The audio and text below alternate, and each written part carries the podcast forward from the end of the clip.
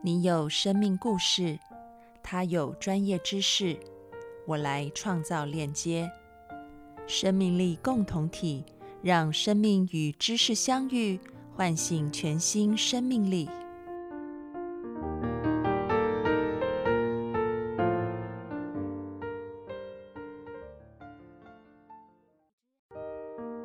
Hello，各位听众朋友，大家好，欢迎收听今天的节目，我是安安老师。今天呢，我们的节目非常的特别，因为上一集的节目我们听了一个呃关于艺术治疗的故事，叫做《妈妈的脸》。我相信很多的听众朋友听完以后，一定跟我一样非常的感动。我记得我第一次听到这个故事，其实是看了啊有一本书叫做《超越语言的力量》。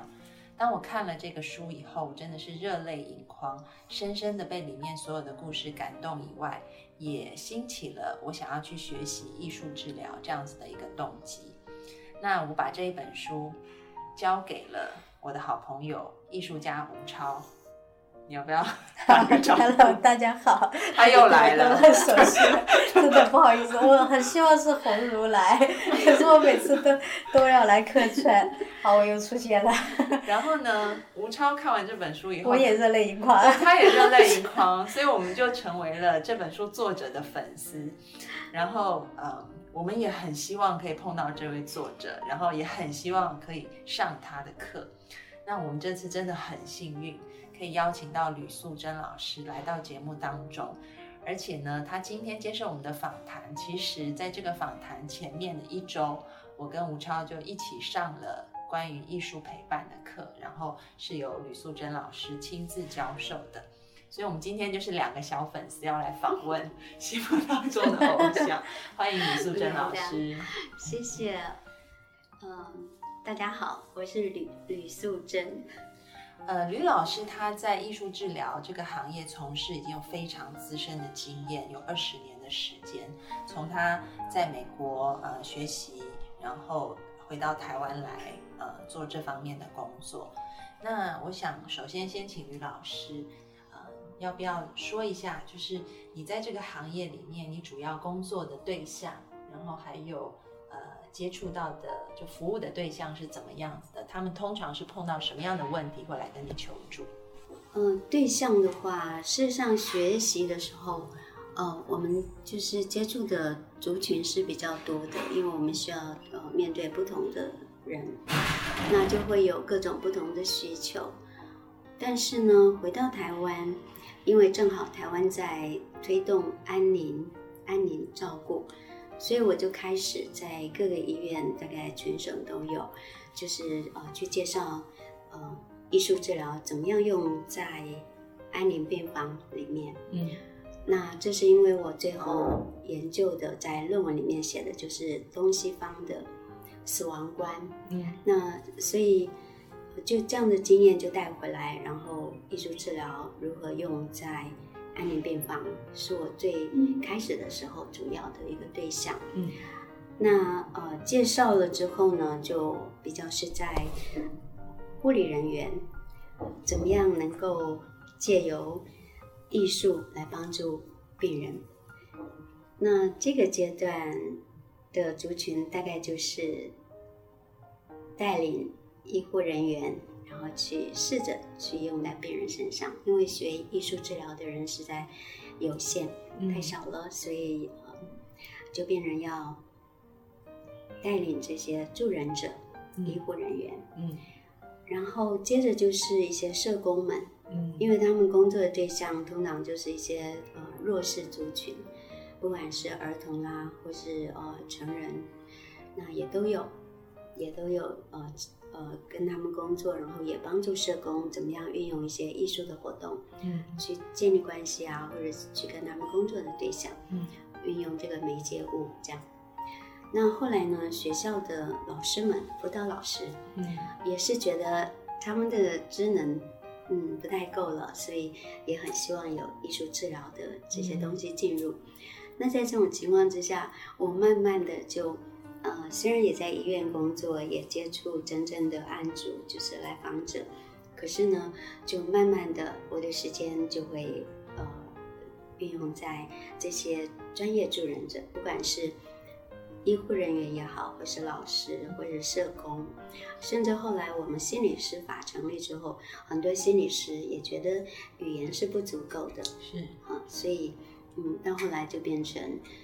嗯，我用艺术治疗，但是是希望这些助人者嗯可以透过艺术活动帮助自己，嗯能够更能够呃发挥助人的力量。嗯嗯。其实我们看到吕老师他这个工作的对象不只是医院里面的病人，还包含包含病患的家属，然后甚至包含这个助人的工作者、医护人员。然后我还看到吕老师他嗯后来还把这个触角伸展到学校，然后社区里面去帮助各式各样的人。啊、那我想在谈论艺术治疗前，先有粉丝发言，就是因为我们这次的这个上课非常特别，我们呃有呃学生大概一半是做美术老师或者是做艺术家作的，然后另外一半的学生是做心理咨询的工作的，然后组成了这次的学习活动。然后我想，我身为一个心理师，然后吴超是一个艺术家，我们学习艺术治疗的时候，你开始是带着什么样的想象？然后后来发现，哎，好像跟我们想象有些不同。然后最终有什么收获？我想我们可以先各啊，自我先分享讲，一下。你也要讲啊。对，我会讲啊，你先说嘛。好，那个我讲一下，对我看了呃女老师艺术治疗的书，那时候其实我刚刚呃我在最早不知道有艺术治疗，嗯。好，我就是想说，嗯，台湾的安宁陪护啊，听说这做的很好，哎，你帮我找点书，哎，就找了一堆，其中就有女老师的书，然后我看完之后也是热泪盈眶，嗯。对，然后我是觉得艺术治疗它非常可以说是非常精准的运用了艺术来直接达到人的内心的情感和心理。啊，我觉得这一点做得非常好，因为虽然我从小就学习艺术，可能有学了二十多年甚至三十年，呃，那我们更多的是自发的去运用艺术来表达自我，或者表达我对自我的感受或者周边事件的感受。嗯当我们要去帮助别人的时候，因为我开始做植物人艺术欢喜项目，不光是说创作给植物人看，甚至他醒来之后，我们都发现这些病人和周边的家人，甚至我们接触到的医生、医护人员，有非常多的心理和情感上的需要疏导的问题。嗯，我就想用艺术帮助他们的时候，我就觉得应该需要一些更好的专业知识。从另外一个角度来看艺术，但那时候我还不知道艺术治疗。从我知道有艺术治疗之后，我就非非常想了解这个领域。好，所以看了那本书，简直就是开了天眼。然后我就觉得，啊，这个，呃，我我还是很相信知识的力量。我觉得每个学科一定到今天有这么多人在学，这么多专业学者，肯定有他非常厉害的地方。只是我们不知道的时候，我们简直就像个幼儿园，或者跟普通街上。对一个一个卖菜的阿叔阿婶是没有区别的。我们对一个专业的了解，嗯啊，看了书之后我就觉得，哎，要是能，我先没想到能学，啊，没有想到可以这么远，哎，这个人能不能遇到呢？估计不大可能吧。但好，所以后来其实还有一个环节让我们遇到李老师，就是我们在做去年北京论坛的时候，我们一直缺一个非常好的艺术治疗的嘉宾啊。那我觉得艺术治疗不可缺的。我虽然是创作方案做这个植物人艺术欢喜，但我知道我做的和艺术治疗师是很不一样的。那去哪里找？我就想到吕老师，但我觉得都不认识这个，不知道去哪里找。但是就在这个时候，我们群里面的朱慧玲突然说他认识一个师妹，这个师妹好像认识李老师哦。我们说，因为那时候觉得是神一样的存在，就觉得会不会理我们哦，能不能找到？好，所以就通过那个呃。朱慧玲的师妹，好像也叫慧玲，黄慧玲。嗯嗯，对对对，就他 就这居然真的联系到了吕老师，后来加了一个群啊，神一样的存在到了面前，所以我们就邀请了吕老师，后来就这样认识的。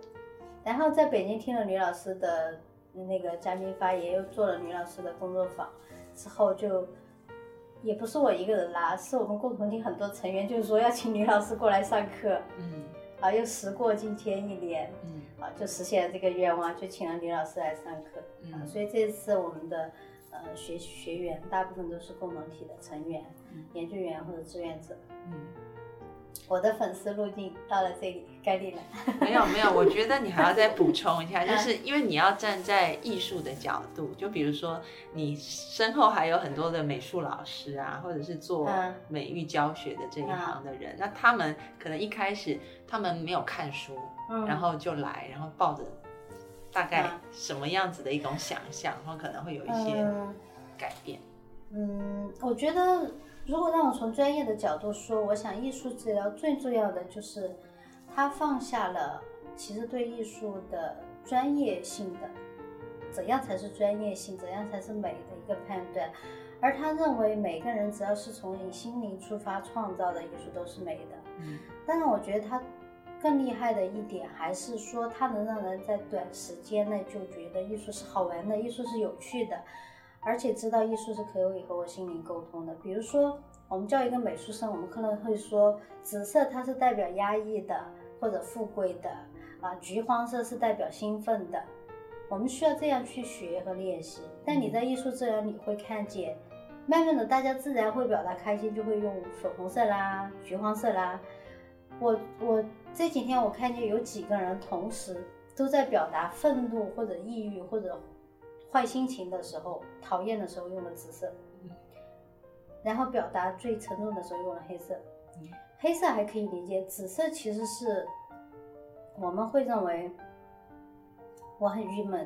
有点难过，用什么表达？很多人是不理解紫色的，从逻辑层面。但是我们在工作坊里面看到很多人自然而然都会用紫色啦，都会用绿色啦，都会用黄色啦。他们也知道用力的话表示很有力量，喝得很开心。嗯所以我觉得这个就是艺术治疗的特别神奇的，或者是说特别专业的两个地方，嗯以及和我们培养 艺术生很不同的两个地方。嗯，我自己因为我是做心理行业的嘛，然后这一次的学员当中有一半是做心理行业的。嗯，我觉得很有趣的是，因为我是先看了吕老师的书才来上课，那有一些学员他是没有看过，所以可能他对艺术治疗到底是什么不是很理解，所以呃，可能有一些心理师他会觉得说，艺术治疗那就是呃你让来访者画一幅图画，然后我就分析它，然后这就是艺术治疗了啊，或者是呃就是戏剧、跳舞、音乐等等都包含在艺术治疗的这个范畴里面。但是如果嗯、等到我们真的看了吕老师的书，上了吕老师的课，就会知道就会知道说，嗯、吕吕老师的专业是做所谓视觉型的这种艺术治疗。那另外还有一点很重要是，呃，分析图画它可能只是一个开始，那么后面如何利用艺术活动去做呃个案的这个表达、聆听、转化啊、可能这个是一般的心理师他在没有了解艺术治疗的时候，他会不知道说原来艺术可以有这样子的力量。那我在这一周的课程当中，我真的觉得学习到非常多，就是不是一种技巧的部分，而是看到艺术的力量真的非常的大，也觉得说这个真的就像吕老师写的书《超越语言的力量》，我只要把我的来访者，然后还有我自己。呃，交给艺术，然后也信任艺术，它好自然的就会带我们流向一个嗯、很美妙的地方。然后这个过程可能不是呃我们想象一二三就会到，它有时候可能是一四，然后六，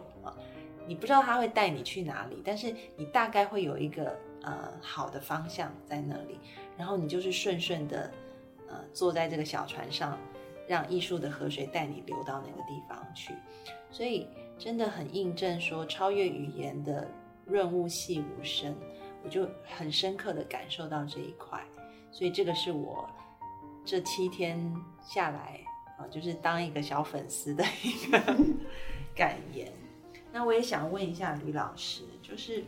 你自己原本是一个艺术人，就是那你后来是怎么样变成一个啊、就跟心理结合，然后把它变成了艺术治疗？那个心路历程是什么？可以分享？嗯，好。事实上，呃，我们就是所谓的学院派的学艺术的人，那到后来就会变成好像为做作品而做。那享受创作的过程这个部分，在我们学习的过程里是没有被呃看见的。嗯当然，好像就是最后的那个作品是最重要的。嗯，然后会找很多的论述来支持我们的作品，所以这个人不见了，就是呃，也许技巧学了很多，然后呃，呈现的要给人看的东西很多，可是自己这个呃，为什么就是为什么而画？然后小的时候那么自然的那么享受创作的这个部分就失落了。但是呢，我后来在启智中心工作的时候，那些都是一些呃有智能障碍或者是肢体障碍的孩子，然后就发现，哇，艺术真的是可以让他们就是就是活起来，然后在他们学习上啊、行为上，呃，其呃各种的表达的能力或者跟人亲近的、愿意学习的这些部分都有很大的变化。那激起我很大的一个好奇，到底怎么了？就是呃，我们学美术，可是到后来却不认为嗯啊、这是一个这么享受、这么快乐的一件事情。可是对他们来说，竟然呃这么简单的一些创作活动，可以帮助他们有这么大的一个改变，嗯而且就是很明显的有目共睹。就是因为我那时候是美术专任老师，嗯但是其他的老师也许是特教啊，或者是他们学了很多这方面的职能，可是为什么达不到？就是艺术进入这些孩子就变化，然后是很明显。到底那个呃那个让他们转化的那个点是什么？尤其是在他们的行为上，我们看到的是行为，可是呃到底是怎么让它发生的，我也不是那么了解。嗯。但是呢，呃，因为有机会到了美国去学习艺术治疗，那这里呢，就呃让我重新去看艺术到底是什么，嗯，它的本质、它的力量、它能够对人的心理产生的影响，这些就是后来进入到艺术治疗的领域，开始重新看待，嗯。也重新学习艺术。那也发现说，原来小的时候这么喜欢画画，嗯。其实它是我们的一种表达，然后很可能就是一个呃放松啊、舒压，或者是让我们可以呃更靠近自己，更能够合一，和自己变得比较一致的一种工具。嗯所以这一路走来，我想，我我本来以为我自己是为那些特殊的孩子去寻找那把钥匙，嗯最后我的结论是，他们才是我的钥匙，嗯因为他们重新就是开启了我这趟人生的旅程，嗯然后也因为这样子而，嗯，受惠最大的其实是自己。嗯嗯嗯，我记得在课程当中，李老师提过一个蜗牛的故事，我觉得很感动。那个故事讲的就是有一个呃有一个人他就是他被要求要牵一只蜗牛去散步，然后因为蜗牛走很慢，然后所以这个人就觉得他怎么踢他啊，或者是逼他啊，或者是骂他，那蜗牛都没有办法再走快一点。但其实也不能怪蜗牛，因为他真的很努力，他也很费力的走到他最快了啊。但是后来，嗯，当他转过头来去呃思考的时候，他才发现，因为蜗牛慢慢走，带他看到了路上他从来没有看过的风景，那是他必须要慢下来才能闻到的花香，然后看到的绿叶、小草，还有天空。所以反倒到最后，他是很感谢，不是他带蜗牛去散步，其实是蜗牛带他去散步。我觉得好像很呼应吕老师刚刚说的这个历程。真的是这样子，因为我们慢下来，然后可以感受到，原来这一路上有这么多的美好。嗯可是如如果我们看着那个目标，只是呃一直要达到的话，我们可能都没有看见这个过程是这么的丰富。嗯嗯嗯。那我有一件有一个问题想要请教吕老师的，就是说，嗯，在很多人的，就是他可能没有学习过艺术治疗，所以他一听到可能就会想说，那是不是就是心情不好的时候去画画？可能很多人会有这样的误解。那嗯就是我们要怎么样用一个精确，然后又不会太冗长的语言跟对方去说，到底，嗯，可能艺术治疗不只是心情不好的时候去画画，当然有一句话，情绪本身没有对错，嗯呃，但是行为有。那对于情绪这个部分，很可能不管是喜怒哀乐，很珍贵的，呃，我们很愉快的时候，或者是我们很难过、悲伤的时候，都是一些很自然的反应。那如果是美好，我们也有创作的话，我们就留住了那个美好。悲伤呢，艺术它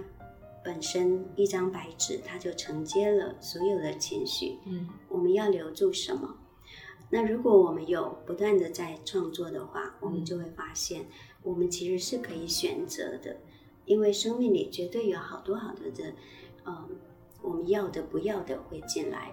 但是如果我们没有停留，没有东西承接这些，呃，很自然生活里面发生的，那我们可能就不懂得去取舍。嗯。我想我们在创作的过程一直在练习的就是取舍、选择，然后我们就会越来越知道我们到底要的是什么，嗯。而不是很被动的，就是呃，就是生生生命里面好多的东西就流过了，嗯。然后眼眼光没有办法可以停留，然后去整理，那呃生命里面的美好也会嗯没有珍惜，然后呃可能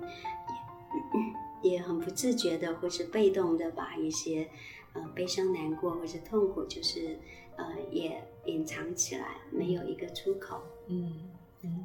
所以，呃，创作如果能够变成我们生活里的一部分，能够帮助我们，就是，呃，所其实我们中国人是陶冶性情、修身养性。嗯如果它是我们生命里、生活里的一部分的话，嗯我相信每一个人都会活得更好。嗯嗯，所以，每一个人其实都是可以享受艺术的。是，但是我觉得，嗯，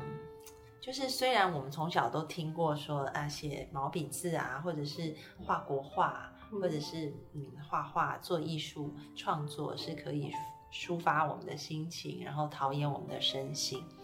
但是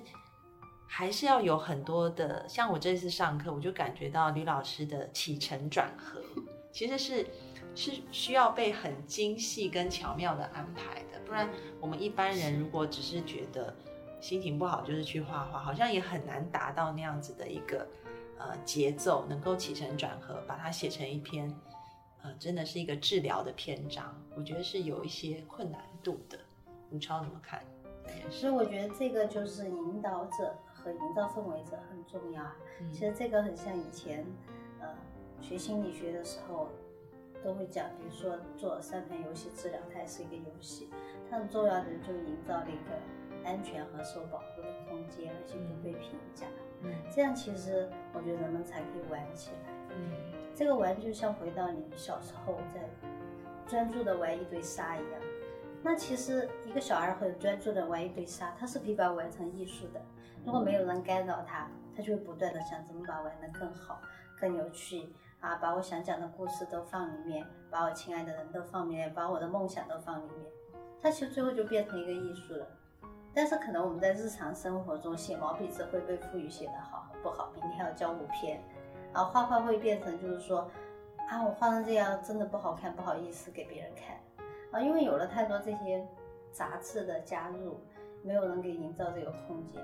所以就是我们没法真正体会到艺术的好，嗯我是这样感觉的。那吕老师就扮演了一个特别好的角色，就是说吕老师没有来的时候，我们共同体的那个工作室。他就没有具备这样光彩的、神奇的力量，那需要这样一个人在哪里营造这些空间？对，因为你知道，就是我从小也听到，就大人会说你可以画画或什么，但是我就是不想动笔，因为我觉得我画的好难看哦，不好看，所以我就不想画。那但是透过这一次的学习，我却觉得说，诶，原来画不好看。还很治愈啊，还是会让我想画下去。你这一次连写 x y z 方程式都变成治愈了，一切皆艺术了。最后，关于写那个方程式的故事，我们要在下一集的节目来讲，因为今天我们的时间已经对要到尾声了。节目要在这边先告一段落。关于这个艺术治疗的故事，我们要在下一期的节目当中继续来探讨。谢谢吕老师，谢谢吴超。谢谢吴超，我们下次见，拜拜。